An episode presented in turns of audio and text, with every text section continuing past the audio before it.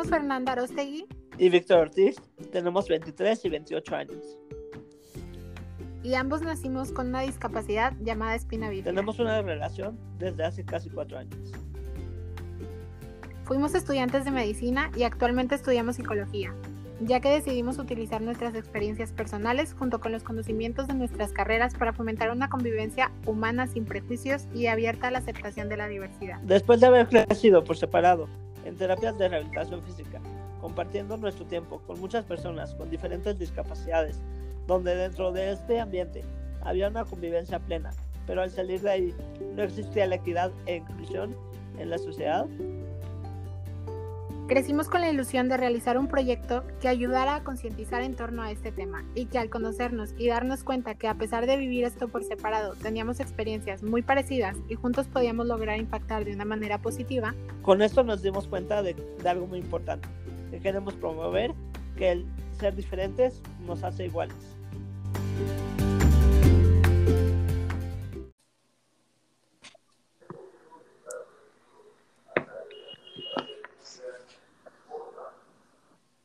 ¿Qué, qué dice el, el poste? El gobierno del Estado de México, no sé qué. sí, se escuchó súper fuerte. Bueno, hay que dejar que se calle, ¿va? Ajá.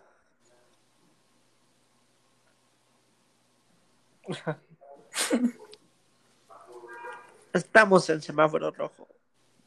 Sana distancia. Ya sácalo. ok, ahí va. Un día desperté pensando, ¿qué pasaría si no hubiera nacido con una discapacidad? Me traté de contestar esa pregunta y pensé que tal vez esos momentos en donde sufrí algún tipo de discriminación no habrían sucedido. Esas críticas, rechazos, exclusión tal vez no estarían en mi mente. Habría pasado mucho tiempo disfrutándolo con mis amistades en lugar de estar en una terapia de rehabilitación. E incluso pensé que ir al baño, algo tan ordinario e insignificante para la mayoría, habría sido diferente para mí al no tener que hacerlo por medio de un cateterismo. Todas esas visitas al hospital no habrían estado. No hubiera preocupado a mis papás con todos esos pronósticos y el diagnóstico. Después de ver toda esta parte negativa, hice una pausa para preguntarme, ¿realmente hay algo positivo que me haya traído tener discapacidad? Y la respuesta fue muy larga. Porque claro, así como hay momentos muy buenos, hay otros que no son tanto. Y así como hubo situaciones que me han fortalecido, hay otras que me han debilitado. Pero entendí que de cada una de ellas yo aprendí. Soy Fernanda, bienvenidos. Hola, bienvenidos, yo soy Víctor. Como vieron en la introducción, pues hoy vamos a hablar de muchos temas y en especial quiero mencionar que esta historia me hizo sentir muy, muy identificado, ya que pues es una historia muy común en personas que por algún motivo tienen algo en sus vidas que les hace pues no sentir tan bien acerca de eso o son o fueron momentos duros de su vida que por una u otra razón estuvieron o ahí siguen y este pero todos esos momentos son los que te hacen crecer todos esos momentos son los que te hacen aprender y, y puedes ser quien eres actualmente Hola Fer, ¿cómo estás? Hola, gracias Vic. Este sí, así es. De hecho, cuando estaba escribiendo este párrafo, eh, pensé justamente esa parte en donde lo que comenté al principio, el cuestionarme que por qué había nacido con una discapacidad, me tocó preguntármelo infinidad de veces durante mi infancia, durante mi adolescencia, que creo que es un, una etapa pues fuerte para cualquier persona con todos estos cambios y, y en lo personal a mí esta cuestión de la discapacidad me afectó mucho, pero ahora me visualizo hacia atrás y veo que realmente la persona que soy ahorita y quien está ahorita pudiendo compartir su experiencia de vida en este podcast, este, ha llegado aquí por el hecho de tener también una discapacidad y todos esos aprendizajes que se me ha dado a partir de esto. Conocer muchas personas, esta parte de poder transmitir mi experiencia, que otras personas compartan la mía, incluso el poder conocerte a ti, que creo que eres una de las personas que más me ha apoyado en esta parte de aceptar la discapacidad, de comprenderla, de no esconderla, porque a las personas que no lo escucharon en el episodio pasado, este, mi discapacidad se puede decir que es una discapacidad invisible.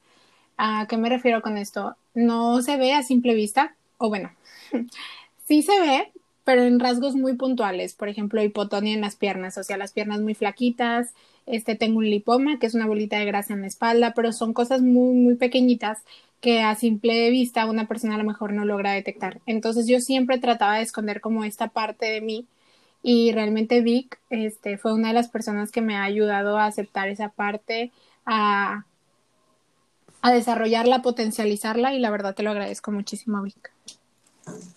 Igual yo te agradezco a ti tanto por, por siempre apoyarme, por sacar lo mejor de mí y por este siempre poner tu, tu mejor esfuerzo para apoyarme y ayudarme a, a impulsarme a crecer. De nada, gracias a ti. Gracias. Y pues bueno, hoy vamos a tratar varios temas el episodio pasado hablamos un poco de varias cosas, pero uno de los temas eh, más centrales, y creo que del cual debemos partir para poder transmitir lo que queremos decir de una manera más adecuada, es hablar de la discapacidad en sí. Porque si no se conoce algo, se le lo normal es que surja el miedo a lo desconocido, ¿no? ¿Cómo se combate ese miedo? Pues conociendo.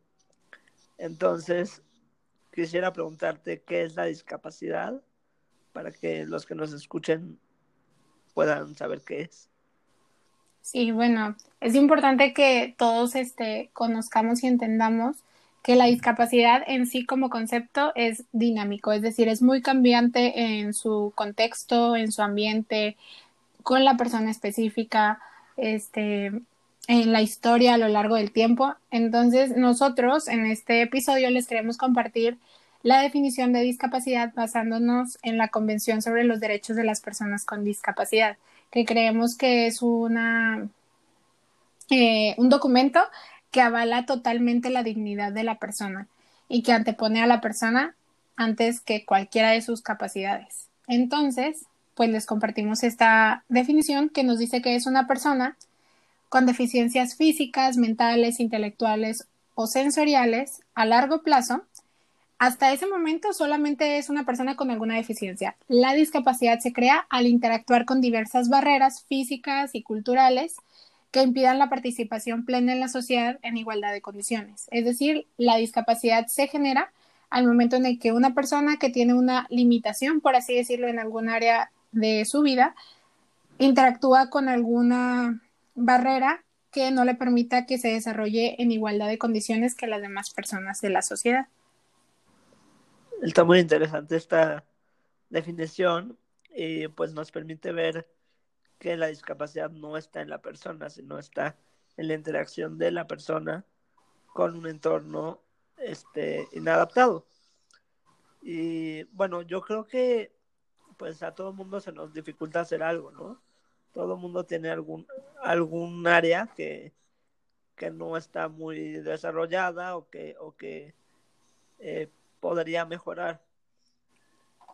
Entonces, tomando en cuenta esta definición, yo creo que pues todos podríamos tener algún tipo de discapacidad en cierto grado. Sí, así es. En general, la mayoría de nosotros tenemos una deficiencia, principalmente en cualquier área de nuestra vida, porque la deficiencia como tal, y a lo mejor es muy técnico, pero como definición para que podamos entender a qué nos referimos, es la pérdida o limitación parcial o total de un miembro, un órgano, algún mecanismo del cuerpo que puede ser temporal o permanente. Entonces, en general, cualquier persona puede llegar a tener alguna pérdida o alguna limitación en algún área de su vida específico, en algún enfoque, e incluso algo imperceptible para los demás, este, la persona vive esa deficiencia. Sin embargo, la discapacidad eh, es muy puntual porque muchas veces eh, la ciudad o en general la sociedad, las instituciones están adaptadas a la mayoría de la población y no se puntualizan en las personas que tienen alguna diferencia para también generar un entorno que sea accesible para cada uno de ellos. Claro. Sí, como las personas eh, sordas o, o, las personas que pues tienen algún tipo de, de discapacidad auditiva o, o, cualquier otra persona que, que, se le dificulta hacer algo, que requiere algún tipo de apoyo, este, o que podría requerir algún tipo de apoyo, este, no, no existen por lo general estos apoyos, ¿no? En, en la vida cotidiana. Pero el otro día hablaba, deseas algo que se me hizo muy interesante, que una persona en un medio inadaptado, o sea, cuando sale a la calle y tiene discapacidad o alguna deficiencia, esa deficiencia se convierte en discapacidad. Pero si está en su casa, en un medio donde eh, pues ya sabe cómo moverse, ya sabe este, cómo desplazarse, todo lo tiene a su alcance, realmente en su casa no tendría una discapacidad. Sí, así es. De hecho, este, sí, esto que comentas, Vic, que yo te había platicado que me lo preguntó una persona y que la verdad en el momento, eh, cuando se lo contesté, me hizo también reflexionar a mí misma acerca de esta parte de, entonces, si en una, si en una persona existe un área adaptada totalmente, por ejemplo, en su casa, en alguna institución en la que asista, etcétera, ahí la persona no tiene la discapacidad, pero al salir la tiene. Entonces le decía, sí, de hecho por esto es esto que el concepto es muy dinámico.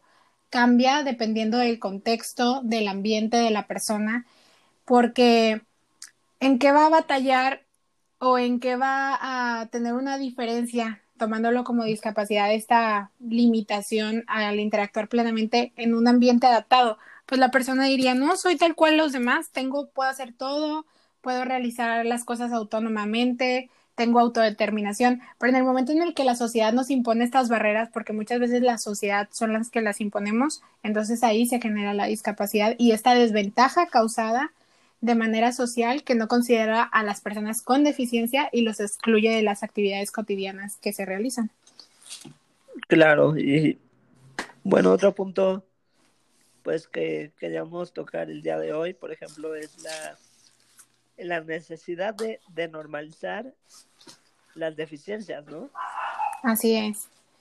Este, hacer conciencia de que, de que todo mundo tiene alguna deficiencia o, puede tener alguna deficiencia y que es normal. Sí, sí, no verlo como una parte negativa o como algo por lo cual tengamos que tener alguna eh, compasión, por así decirlo, o, o lástima. Creo que muchas veces las personas decimos, ay, pobrecito, es que no puede porque le falta motricidad o ay, pobrecito, es que no puede ver. Y creo que las personas, más allá de esa compasión, quieren una concientización y un apoyo por parte de todos. Entonces, este, sí, necesitamos normalizar esta parte de que todos somos diferentes, todos podemos llegar a tener deficiencias diferentes. Y pues es lo que hace que nuestra sociedad tenga una diversidad y que tengamos una vida más plena. Y por la parte de la discapacidad, Vic, la, la vez pasada también comentábamos esta parte que lo escuchamos en una plática de una persona que nos encantó, eh, que era una docente de la UNAM, que nos decía que la discapacidad se subjetiva. No sé si quieras compartirnos un poquito acerca de esto. Sí, claro. O sea, ¿a qué nos referimos con esto? Creo que lo comentamos en el, en el episodio pasado, pero para aclarar, el subjetivar la discapacidad es pues hacer consciente, hacer ver que, que cada persona va a, vivir, va a vivir su discapacidad de manera diferente. Aunque tengan el mismo diagnóstico, incluso con los mismos pronósticos y, en la misma sociedad, va a vivir su discapacidad de diferente manera. ¿Por qué? Porque tiene una, una forma de vida diferente, una educación diferente, tiene acceso a diferentes eh, apoyos, este, porque tiene una eh, personalidad diferente y muchos otros factores que, que intervienen y que influyen en la manera de vivir de la persona. Entonces, ninguna persona, como dijimos, va a ser igual a otra y mucho menos su vida va a ser igual a la de otra persona. Sí, así es. Esta parte en donde muchas veces em, generalizamos que decimos, bueno, es que una persona, por ejemplo, con síndrome de Down, bueno, es que todas las personas con síndrome de Down se les tiene que dar un apoyo, este, en todos los sentidos, porque no pueden alcanzar la independencia, o se les tiene que ayudar a moverse. No, este, esta parte de estigmatizar muchas veces debemos de erradicarla, porque cada persona vive la discapacidad de una manera diferente, como lo decía Víctor, incluso con el mismo diagnóstico. Y un ejemplo eh, que nosotros podemos compartirles, pues, vivencial, es entre nosotros dos. El diagnóstico de Vic y el mío, como lo comentamos en la introducción, es espina bífida. Y es muy diferente la manera en que Víctor ha vivido esa parte de su discapacidad y la manera en la que yo la he vivido. Son barreras impuestas de manera totalmente diferente, son situaciones vividas de manera totalmente diferente e incluso con una historia de vida muy similar, porque era algo que hace unos días comentábamos Víctor y yo y, y reflexionamos de algo que comúnmente no habíamos pensado, que decíamos, realmente esta parte en donde nosotros dos hemos tenido muchas similitudes en nuestra vida, nos hace entendernos tanto pero al mismo tiempo tenemos que comprender que hay otras cosas que no, la hemos, no las hemos vivido igual y que por eso muchas veces pensamos diferente acerca del mismo punto y enfocándonos en este caso a la discapacidad. Entonces, pues esta parte de subjetivarla, de individualizarla a cada persona sin importar el diagnóstico es muy importante. Claro, y hablando de los diagnósticos y los pronósticos, pues aún teniendo el mismo diagnóstico, como vimos, puede ser muy diferente la manera de que una persona eh, vive su discapacidad que otra persona.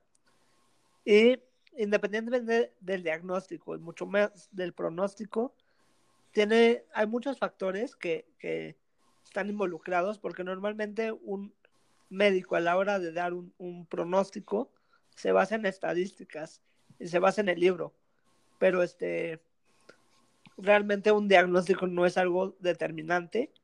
Esto quiero tocarlo porque puede haber muchas mamás que, al, a la hora de que el doctor les diga un diagnóstico y un pronóstico, se pueden, se pueden deprimir o se pueden, este, pueden sentir un poco angustiadas. Es, es completamente normal. Simplemente, pues, que quería comentar un, pronóstico no es algo determinante. Influye muchísimo en, pues, el esfuerzo que pongas día a día para la rehabilitación, para este para toda esta parte de, de estimulación temprana, este evitar sobreproteger a los niños, que, que vivan su vida este lo más acorde posible a, a, su edad, a su grupo de edad, y este y pues no limitarlos en exceso para que puedan tener un desarrollo pleno. Sí, es muy importante tomar en cuenta que pues muchas veces eh, los médicos y no como, como comentaba Víctor, no de una manera negativa ni por maldad, sino simplemente son sus vivencias, las estadísticas, la teoría que ellos estudian, porque Víctor y yo pues lo vivimos en algún momento, ver que todo eso que viene en los libros, incluso de este, la anomalía congénita, que es la espina bífida que vivimos, estaba muy diferente lo que estudiábamos en libros a la manera en la que lo vivimos cada uno.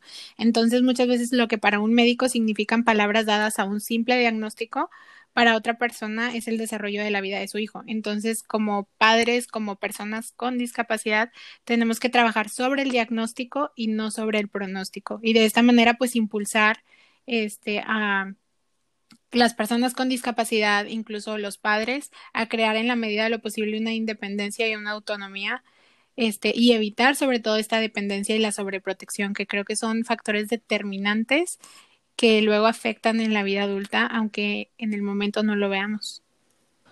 Sí, claro. Y si me permite, yo quisiera dar un, un mensaje para todas las mamás que nos estén viendo, que tengan algún hijo con discapacidad. Hemos visto en algunos foros y en algunos lados que algunas veces las mamás se refieren a sus hijos como su discapacidad, ¿no? Eso de poner, de decir, ay, yo tuve un mielito o algo así, realmente, eh, pues, estaría bien evitarlo, porque a la hora de referirte a tu hijo como su discapacidad, pues le quitas esa personalidad a tu hijo y le, le quitas esa identidad de persona. Te refieres a él como una situación, como un como una anomalía, pues, y no como una persona. Sí, es súper importante que en el caso que sea tomemos primero a la persona antes que cualquiera de sus características, porque muchas veces no pasa, no, no solo las mamás lo hacen, sino la sociedad en general y no solo con la discapacidad, sino muchas veces decimos, este, ay, el, el, el, cieguito, o ay, este, la persona de lentes, o la de chinos, o sea, no sé, nos identificamos con más hacia una característica más allá de su, de su persona como tal, de quién es, y tal cual deberíamos de llamarlo como cada uno de nuestros nombres. Entonces es importante tomar en cuenta esto que dice Víctor, porque es necesario entender que el cambio en general va a cobrar más sentido si lo hacemos todos juntos. Si desde la casa lo empezamos las personas con discapacidad, si lo empiezan los, los padres de familia, los amistades, esta parte que muchas veces normalizamos eh, pues la discriminación sin darnos cuenta que es un tema que tocaremos en otro episodio, pero pues es necesario ir haciendo cambios poco a poco. Claro. Y pues dijimos que íbamos a compartir algunas este, experiencias eh, acerca de nuestra vida. No sé si quieras tú compartir algo. Sí, bueno, relacionado a este tema porque pues creo que experiencias y vivencias este, de muchas cosas positivas como discriminación, exclusión, pues lo hemos vivido muchas veces, pero relacionado justamente a este tema, a mí se me viene a la mente cuando yo iba a pasar a la primaria y eh, pues mi mamá estaba buscando un colegio para que yo pudiera eh, ingresar a, para, a estudiar. Tenía alrededor de cinco años y yo como lo comenté en el intro, pues para ir al baño es por medio de un cateterismo o una sonda para drenar la orina. Entonces, bueno, eh, cuando mi mamá va y me inscribe a, a, un colegio, o bueno, cuando busca inscribirme, le comenta que a la directora que tenía que ir ella pues alrededor de la mitad de la mañana al recreo para que no hubiera problema a ayudarme a realizarme el cateterismo porque pues yo tenía cinco años y en ese momento yo no lo podía hacer sola o yo todavía no estaba acostumbrada a hacerlo sola. Entonces, este, la directora le dice, híjole, no, no, aquí no se puede. Y bueno, para no hacerles el cuento largo, así estuvo buscando diferentes colegios y en muchos colegios le decían a mi mamá, no, ¿sabe qué debería de hacer? Eh, inscribirla a alguna institución específica para niños con discapacidad o incluso ni siquiera eh, mi mamá me ha contado que no utilizaban los términos correctos, era como, no, mejor llévelo a un lugar para discapacitados. Y nos sugirieron también ingresar a un CAM, que son algunos centros este, de atención múltiple, que es para niños con alguna discapacidad, pero comúnmente se atienden niños con algún tipo de discapacidad intelectual, cognitiva, que no puedan llevar un desarrollo este, conforme a los años escolares como lo vive un niño que no presenta una discapacidad. Pero como mi discapacidad es más física, y neurológica, pero en el aspecto motor. Entonces, pues mi mamá no me quería inscribir a ese lugar y entonces batallamos mucho. Y justo esto me hace recordar esta parte de que comúnmente eh, vemos al diagnóstico en la persona con discapacidad y a los pronósticos. Es decir, cada una de esas personas que no permitió que yo ingresara a estudiar a un colegio regular en donde se diera una educación este, inclusiva, que hubiera niños con y sin discapacidad, pues no lo permitieron, era porque veían allá, eh, más allá de mi persona, al diagnóstico que mis mi mamá y mi papá les compartían.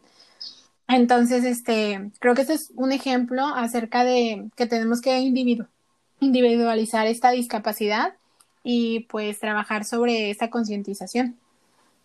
Claro, es verdad. Y, y, pues es este asunto de la sonda, por ejemplo, creo que es un punto importante que hay que pues manejarle a los niños que es algo normal, que no tiene nada de malo tener que usar sonda y, y porque justamente muchas veces evitamos usar la sonda cuando somos chiquitos o este o, o pues retrasamos la ida al baño muchas veces para no tener que usar la sonda en lugares públicos y eso nos puede traer problemas pues físicos, ¿no? Infecciones.